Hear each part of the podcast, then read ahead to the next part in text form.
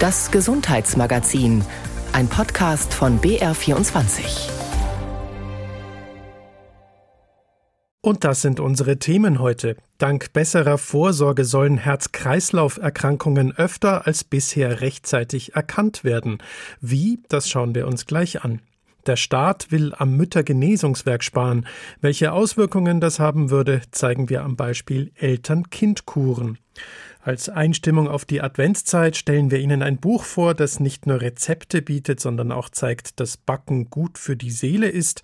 Und in unserer Reihe Gesundes Gemüse widmen wir uns heute der Zwiebel. Klaus Schneider begrüßt Sie zum Gesundheitsmagazin. Schlaganfall und Herzinfarkt zählen zu den häufigsten Todesursachen in Deutschland. Über 340.000 Menschen sterben hierzulande an so einer Herz-Kreislauf-Erkrankung. Das sind zu viele, findet Bundesgesundheitsminister Karl Lauterbach und will dem mit einem Gesetzentwurf etwas entgegenhalten. Über die Pläne berichtet Vera Wolfskämpf. Hoher Blutdruck, schlechte Werte bei den Blutfetten, oft wissen die Betroffenen gar nicht, dass es ein Problem gibt. Deshalb nehmen sie auch keine Medikamente, bis Herz oder Kreislauf streiken. Dann hilft nur noch ein Eingriff in der Klinik, wenn es nicht zu spät ist. Daher haben wir in Deutschland eine hohe Sterblichkeit an Herz-Kreislauf-Erkrankungen, obwohl wir in diesem Bereich sehr hohe Ausgaben haben. Das will Bundesgesundheitsminister Karl Lauterbach ändern und die Früherkennung stärken. Losgehen soll es bei den U9-Untersuchungen für Kinder im Alter von fünf Jahren. Wenn es in der Familie etwa Probleme mit den Cholesterinwerten gibt, ist eine spezielle Untersuchung geplant. Wir gehen davon aus, dass es ungefähr 15.000 Kinder sind, die pro Jahr in der U9 aufgedeckt werden könnte, wenn man das macht. Das ist keine Kleinigkeit. Das sind Kinder, die haben ein Risiko, einen Herzinfarkt oder einen Schlaganfall unbehandelt zu bekommen im Alter ja, zum Teil 15 bis 40. Die richtige Therapie könnte das verhindern. Der nächste Punkt ist, mehr Erwachsene zu untersuchen. Die wenigsten gehen zum regelmäßigen Check-up beim Hausarzt, bemängelt Lauterbach. Der SPD-Minister will den Apotheken deshalb erlauben, ebenfalls eine Untersuchung anzubieten, um so mehr Menschen zu erreichen. Wenn das Problem erkannt ist, muss es aber auch gut behandelt werden. Nur bessere Ernährung und mehr Bewegung helfen oft nicht. Die meisten dieser Patienten müssen medikamentös behandelt werden. Die Medikamente sind mittlerweile sehr preiswert, erfolgreich, relativ nebenwirkungsarm. Sie werden aber in Deutschland weniger genutzt als international. Viele Betroffene nehmen die Medikamente zwar nach einem Herzinfarkt, hören aber irgendwann damit auf. Ein Fehler, erklärt Martin Schulz vom Apothekenverband Abda.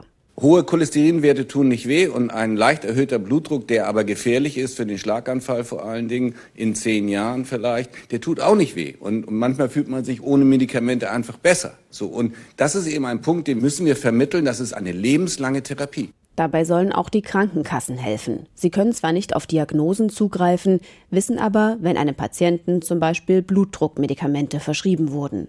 Diese Daten sollen sie künftig nutzen dürfen und ihre Versicherten dann gezielt ansprechen, in Vorsorge-Apps, mit Push-Mitteilungen oder über die elektronische Patientenakte. Der Kardiologe Benny Levinson hofft, dass künftig Betroffene früher zu ihm kommen. Sie können nur diejenigen behandeln, die kommen. Und ich kann nur sagen aus eigener Erfahrung, es ist so schön, dass in Deutschland viele Leute zu Geburtstagen und Weihnachten Blutdruckmessgeräte verschenken. Auf diese Art und Weise kommen Menschen zu uns, die sagen, ich wusste gar nicht, dass ich nun Blutdruck habe, aber Mensch, jetzt hast du dreimal bei Oma gemessen und es war immer noch hoch. Eine bessere Früherkennung, dafür kündigt Bundesgesundheitsminister Lauterbach ein extra Gesetz an. Die Regierung hat sich ohnehin als Ziel gesetzt, die Prävention zu stärken. Ein neues Bundesinstitut soll für mehr Aufklärung sorgen, auch rund um Herz-Kreislauf-Erkrankungen. Apropos Aufklärung. HIV und AIDS sind, anders als noch in den 1980er und 90er Jahren, zwar nicht mehr das Schreckgespenst, das sie schon einmal waren, dennoch kann eine Ansteckung mit dem HIV-Virus nach wie vor lebensbedrohlich sein. Bis zum 30. November finden in Bayern deshalb die HIV-Testwochen statt, bei denen alle 76 Gesundheitsämter kostenlose und anonyme HIV-Tests anbieten. Auch bei überregionalen Beratungsstellen der AIDS-Hilfen kann man sich testen lassen. Dort gegen eine Gebühr von rund 25 Euro. Sie hören das Gesundheitsmagazin. Bundesfinanzminister Christian Lindner will weniger Geld ausgeben. Geht es nach seinen Plänen, werden ab nächsten Jahr insgesamt dreieinhalb Milliarden Euro pro Jahr eingespart. Treffen würde das auch das Müttergenesungswerk. Um jedes einzelne Projekt tut es mir bitter leid. Ein Projekt zum Beispiel, das ist eine Klinik, die nimmt Mütter und Väter, die Kinder mit einer Behinderung aufnehmen. Das sind auch Kinder mit Schwer- und Schwerstbehinderung. Diese Klinik sollte komplett neu gebaut werden und die Plätze verdoppelt werden. Sie können sich vorstellen, dass Eltern mit Kindern, die solche großen Herausforderungen sozusagen auch mitbringen, dass die ganz besonders belastet sind. Die brauchen häufig auch alle zwei Jahre eine Kur. Und so einen Platz findet man im Augenblick fast gar nicht. Yvonne Bovermann, die Geschäftsführerin des Müttergenesungswerks, ist zornig. Sollte der neue Bundeshaushalt so verabschiedet werden, wie er geplant ist, dann fallen 93 Prozent der Fördergelder des Bundes weg. Knapp sechs Millionen Euro weniger pro Jahr wird das Müttergenesungswerk künftig erhalten für Baumaßnahmen. Bisher fließt das Geld nicht nur in Neubauten, sondern auch in die Instandhaltung der teils völlig veralteten Kurkliniken für erschöpfte Mütter und Väter. Das Müttergenesungswerk finanziert sich zu einem Großteil aus Spenden. Es arbeitet zusammen mit gemeinnützigen Vertragskliniken von Wohlfahrtsverbänden wie AWO, Rotem Kreuz oder Paritätischem Wohlfahrtsverband. Kliniken, die ebenfalls knapp bei Kasse sind. Das Müttergenesungswerk fordert vom Bundesfamilienministerium statt Kürzungen vielmehr eine höhere Fördersumme denn zunehmend gestresste und belastete Familien brauchen die Kuren dringender denn je, sagt Yvonne Bobermann. Wir hatten ja schon vor der Corona-Pandemie die Situation, dass zumindest ein Viertel aller Mütter kurbedürftig gewesen sind. Und heute sind es mit Sicherheit mehr. Die Wartezeiten in den Kliniken sind enorm lang und wir wissen, dass einige Mütter und Väter in schwerere Erkrankungen abrutschen, weil sie so lange auf einen Platz warten müssen, um ihre Gesundheit wieder in Ordnung zu bringen. Mehr Plätze können die Vertragskliniken des Müttergenesungswerks ohne die Bundeszuschüsse keinesfalls anbieten. Yvonne Bovermann ist vielmehr besorgt, ob es nicht sogar weniger Plätze werden könnten, weil Kliniken eventuell schließen müssen, wenn sie die Sanierungen nicht bezahlen können mit gravierenden Folgen für die Eltern. Eine Umfrage unter Müttern und Vätern auf unserem BR Instagram-Account Eltern ohne Filter zeigt, dass bereits im laufenden Jahr viele lange auf einen Kurplatz warten müssen und sich die Wartezeiten jetzt teilweise sogar erhöht haben, wie bei dieser Betroffenen. Ich habe im Dezember angefangen und im Mai 2019 dann die Zusage bekommen und musste dann noch mal sechs Monate warten und bin dann im November, Dezember 2019 auf Kur gewesen. Der Kureffekt war super, mir ging es total gut. Wir haben das alles sehr genossen, meine Kinder und ich. Dann kam Corona, der ganze Kureffekt war relativ schnell wieder verpufft. Ich habe dann noch mal eine Kur beantragt im Winter. Das hat dann tatsächlich sieben Monate gedauert, bis sie bewilligt wurde, weil ich unter den vier Jahren war und erstmal beweisen musste, dass es wirklich mir so schlecht geht, dass ich noch mal eine Kur brauche. Dann habe ich sie im Juni die Bewilligung bekommen und kann jetzt fahren im April nächsten Jahres. Sind also zehn Monate. Kein Einzelfall, wie unsere Umfrage zeigt. Nie eine bekommen, leider. Sieben Monate gewartet. Wurde mir trotz ADHS-Kind nie genehmigt. Oder war super schwer und mehr Geld ist dringend notwendig. Das sind ein paar beispielhafte Antworten auf unsere Umfrage unter den Userinnen. Diejenigen, die Glück hatten und schneller zum Zug kamen, verweisen darauf, wie gut ihnen die Kur tat und wie notwendig diese Kuren für erschöpfte Eltern sind. Etliche wünschen sich auch mehr Plätze für Kuren. Die Kur hat damals mein Leben gerettet. Oder ich hatte eine richtig gute Zeit auf Kur, die mir Kraft für meine Familie gegeben hat, schreiben Sie uns. Das Bundesfamilienministerium teilt auf BR-Anfrage nach den Bundeskürzungen für das Müttergenesungswerk Folgendes mit. Die Bundesregierung muss für das Jahr 2024 einen Haushaltsentwurf vorlegen, der den besonderen Herausforderungen dieser Zeit Rechnung trägt. Die strikten Sparvorgaben des Bundesfinanzministers gelten auch für das Bundesministerium für Familie, Senioren, Frauen und Jugend und betreffen viele Bereiche des Ministeriums. Yvonne Bovermann, die Geschäftsführerin des Müttergenesungswerks, kann nicht nachvollziehen, dass ein Bundesfamilienministerium, das von der grünen Lisa Paus geleitet wird, ausgerechnet bei den belasteten Familien sparen will. Ich gucke mit ein bisschen Entsetzen dahin, was insgesamt alles gestrichen wird. Gerade im sozialen Bereich zu kürzen, bei den Familien zu kürzen, das ist schon etwas, was System und Programm hat. Das, wir haben in Corona-Zeiten ähm, auch feststellen müssen, dass es immer als allerletztes um die Familien und dort als letztes um die Mütter ging. Hier wird meiner Meinung nach auch eine extrem wichtige gesellschaftliche Grundlage gefährdet. Die Gesundheit der Menschen, die sich um andere kümmern, wird aufs Spiel gesetzt. Und es geht ja am Ende auch um so kleine Summen, die nicht mal ansatzweise auch ausreichend sind. Aber das macht mich regelrecht zornig. Gabriele Knetsch über die Auswirkungen der geplanten Kürzungen am Beispiel Eltern-Kind-Kuren. Wie es eine Familie geschafft hat, aus einem ganz speziellen Tief herauszukommen, darum geht es jetzt. Eine Geschichte, die fast schon klingt wie ein Märchen, aber keines ist, niedergeschrieben in einem Buch, das Monika Dollinger für uns gelesen hat. Dies ist die Geschichte von Kitty. Kitty, die von sich selbst sagt, Schon in der Grundschule wollte ich immer der Wirbelwind sein. Die Mutige, die ein bisschen frech war und auffiel.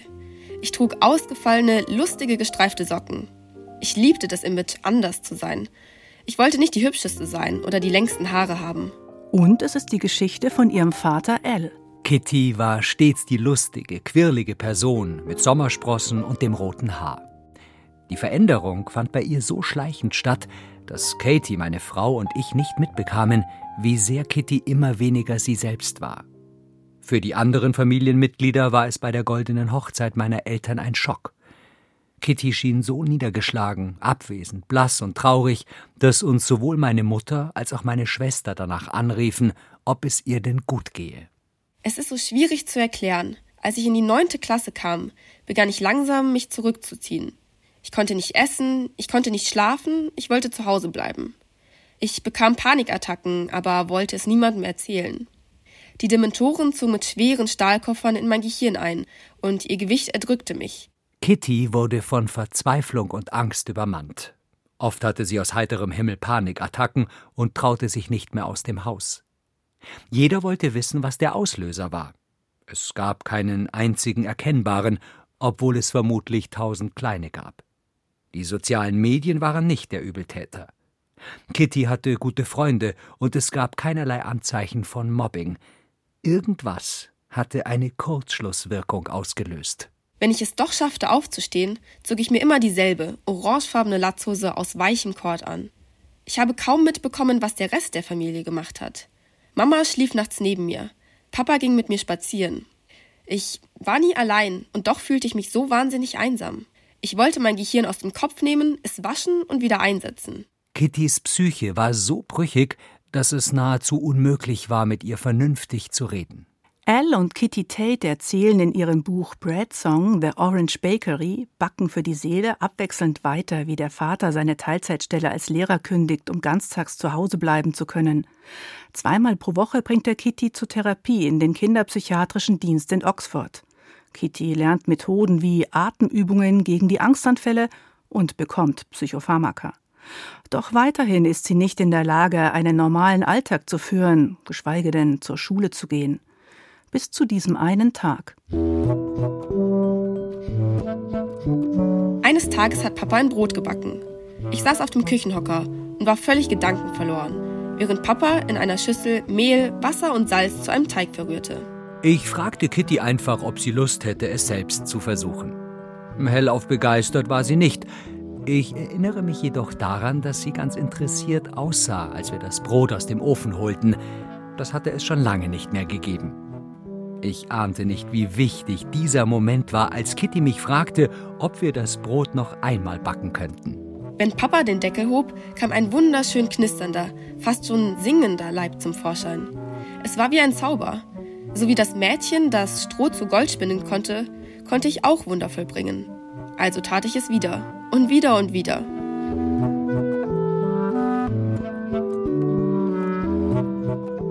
Den ersten Sauerteigstarter nannte ich Ferguson. Ich stand nachts auf, um zu sehen, ob Ferguson noch lebte. Ich nahm meine Bettdecke mit nach unten, legte mich auf die gepolsterte Bank in der Küche und schlief dort. Zu wissen, dass Ferguson da war, ließ mich besser schlafen und befreite mich von vielen Gedanken, die in meinem Schlafzimmer festsaßen und mir das Gefühl gaben, unnütz und einsam zu sein. Wann immer sie spürte, dass eine dunkle Gedankenflut im Anmarsch war, konnte sie sie normalerweise abwenden, indem sie sich auf die jeweilige Brotbackphase konzentrierte. Elle und Kitty Tate backen schließlich täglich mehrere Brote, die sie zuerst in einer Art Abo vertreiben. Die Nachfrage steigt, ebenso wie Kittys Backexperimentierlust. Es werden immer mehr Brote in immer unterschiedlicheren Variationen. Neun Monate später eröffnen sie die Orange Bakery im kleinen Ort Watlington in Oxfordshire. Und dort backen sie noch heute. Diese sehr persönlich erzählte Geschichte füllt die erste Hälfte des Buches Bread Song The Orange Bakery Backen für die Seele. Die zweite Hälfte verspricht schon auf dem Cover 60 herzerwärmende Rezepte, die unser Leben veränderten. Zu den gut erklärten Rezepten gibt es Fotos von runden, eckigen, geflochtenen und gefüllten Brotleiben. Guinness Sodabrot, Overnight Wunderbrot, Sauerteigbrot mit Miso und geröstetem Sesam. Es folgt eine seitenlange liebevolle Erklärung, wie man Sauerteig füttert, dehnt und faltet. Außerdem Rezepte für Törtchen, Cookies, Kekse und Kuchen. Hefeschnecken mit Ahornsirup, Speck und Pekannüssen. Gingernuts, ultimative Chocolate Chip Cookies mit Nussbutter. Das Buch Bread Song zeigt, wie eine Familie mit einer Tochter mit Depressionen und Angstzuständen in den Ausnahmezustand gerät. Und es macht deutlich, dass vieles helfen kann. Bei Kitty war es neben dem unbedingten Zuspruch der Eltern eben vor allem das Backen. Backen ist alles für mich. Es gibt mir das Gefühl, dass ich lebendig bin. Aber ich weiß auch, dass ich mich nicht komplett darauf verlassen kann und dass ich parallel dazu noch andere Dinge brauche. Ich habe keine vollständige Liste, aber es gibt bestimmte Dinge, die mir helfen. Podcasts über großartige Menschen, Dänisch lernen, um meinem Traum von einem Leben in Kopenhagen und der Arbeit bei der Hartbergerie zu verwirklichen in der Badewanne Teigtaschen essen, während ich Kung Fu Panda gucke, gehören dazu. Aber an der Liste muss ich kontinuierlich arbeiten. Bread Song The Orange Bakery Backen für die Seele von Kitty und Al Tate ist im Christian Verlag erschienen und kostet 34,99 Euro. Und wir bleiben noch kulinarisch hier im Gesundheitsmagazin. Auch mit der Zwiebel lässt sich backen. Zwiebelkuchen zum Beispiel oder auch Focaccia. Die Zwiebel schmeckt nicht nur intensiv, sondern sie kann, richtig eingesetzt, auch heilen. Was in ihr steckt, hat sich Julia Smilga für uns angesehen. Sie können rund sein, länglich oder platt, gelb, weiß oder rot, mild oder scharf. Zwiebeln gibt es in den unterschiedlichsten Formen, Farbschattierungen und Geschmacksrichtungen, vom winzigen Perlzwiebelchen über Schalotten bis zu 15 cm dicken Metzgerzwiebeln. Das Gemüse ist aus der deutschen Küche nicht wegzudenken. Dabei stammt die Zwiebel ursprünglich nicht aus Deutschland. Bei der Zwiebel, da weiß man eigentlich gar nicht genau, wo es herkommt, weil es gibt keine Wildformen mehr von der Zwiebel. Man vermutet, dass sie eben aus Asien kommt und sie auch schon seit einigen Jahrhunderten auch bei uns angebaut wird und als Würzpflanze quasi nicht wegzudenken ist sagt Susanne Schmidt-Tesch. Sie ist Ökotrophologin und Ernährungsberaterin an der TU München. Die Zwiebel ist eine der ältesten Gemüsearten der Welt. In China soll sie schon vor mehr als 5000 Jahren angebaut worden sein. Und ein altbabylonisches Tontafelkochbuch offenbart, dass die Zwiebel dort eine sehr beliebte Gewürzpflanze gewesen sein muss. Im alten Ägypten sah man die Zwiebel aufgrund ihrer kugeligen Form und der konzentrischen Ringe als ein Symbol für das ewige Leben und legte sie deswegen auch in die Pharaonengräber. Nach Deutschland kam die Zwiebel mit den Römern, die große Fans von Zwiebelgewächsen aller Art waren. Auch das Wort Zwiebel entstammt dem lateinischen Cepula. Heute ist die Zwiebel das drittbeliebteste Gemüse der Deutschen nach Tomaten und Karotten. Jedenfalls, wenn man nach der verzehrten Menge geht. Die liegt laut der Datenbank Statista bei durchschnittlich rund 8,8 Kilo pro Kopf und Jahr. Und der Zwiebelanbau hat sich in Deutschland in den letzten 20 Jahren fast verdoppelt. Wurden im Jahr 2003 etwa 300.000 Tonnen Zwiebeln geerntet, so waren es 2022 bereits knapp 580.000. Zwiebeln sind also sehr gefragt, auch wegen ihrer wertvollen Inhaltsstoffe, meint Susanne Schmidt-Tesch. Die Zwiebel enthält halt wieder das Allein, das haben wir schon beim Knoblauch eben kennengelernt, das auch diese Schärfe ausmacht, die uns dann auch die Augen tränen lässt und auch die Nase trifft dann eben was uns ein bisschen unangenehm ist, aber das ist auch das, was uns eben auch gut tut, auch ähm, antioxidativ eben dann wirkt. Aber Es gibt noch einen zweiten Stoff in der Zwiebel, das ist das Quercetin, auch ein sekundärer Pflanzenstoff, der eben auch diese positiven Eigenschaften hat. Da geht es eher so in Richtung Herz-Kreislauf-System. Es gibt einige wissenschaftliche Studien, die die Wirkung von Allein oder Quercetin als Bestandteil der Krebsvorbeugung oder als Prophylaxe von Herzerkrankungen untersucht haben. Allerdings seien die Ergebnisse nicht eindeutig, so die Ernährungsberaterin. Zwar weist die aktuelle Studienlage auf einen Zusammenhang zwischen dem Verzehr von Zwiebel und Knoblauch und einem verringerten Krebsrisiko hin, vor allem wegen der schwefelhaltigen Verbindungen Allein und Allicin. Allerdings lässt sich über die nötigen Verzehrmengen noch nichts aussagen. Und nicht bei allen Personen lässt sich so das Krebsrisiko senken, so das Fazit der Forscher. Susanne Schmidt-Desch meint zum grundsätzlichen Stellenwert von Zwiebeln im Rahmen einer gesunden Ernährung Folgendes.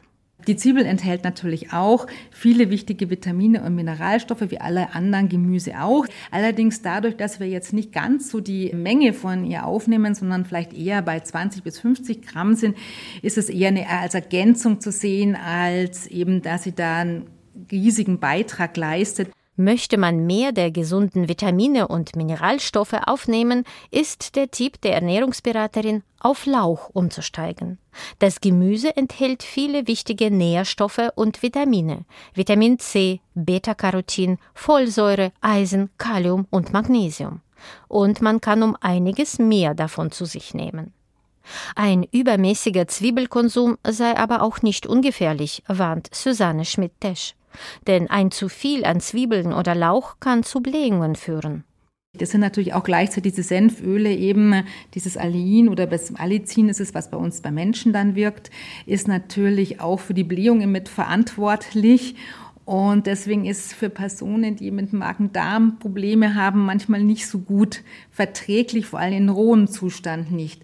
Da ist es tatsächlich besser, man nimmt sie gekocht zu sich, beziehungsweise auch in etwas Fett angedünstet. Da wird es einfach leichter, da verliert sie etwas an diesen Blähstoffen und ist so leichter bekömmlich. Und natürlich ist auch da die Dosis spielt dann natürlich auch eine Rolle. Wenn man nicht ganz so viel verwendet, dann ist es auch besser, die volle Dosis bekommt man dann im Zwiebelkuchen oder in der Zwiebelsuppe, wo es dann auch vielleicht mal zu größeren Problemen kommen kann. Wo die Ernährungsberaterin Zwiebeln aber guten Gewissens empfehlen kann, ist bei der Hausapotheke. Zwiebelsäckchen gegen Ohrenschmerzen oder Zwiebelsaft gegen Husten hätten sich seit langem gut bewährt. Und noch ein Tipp. Das zweite, wo man sie auch ganz gern einsetzt, ist bei Insektenstichen, dass man die Zwiebel halbiert und mit der Schnittstelle dann eben auf den Insektenstich legt. Das sind auch ein bisschen diese entzündungshemmenden Stoffe, die natürlich in der Zwiebel drin sind und die das dann auch ein bisschen dann beruhigt, das Ganze. Unter br24.de-sonntag finden Sie weitere Informationen zu unseren heutigen Themen. Danke fürs Zuhören und bleiben Sie gesund. Ihr Klaus Schneider.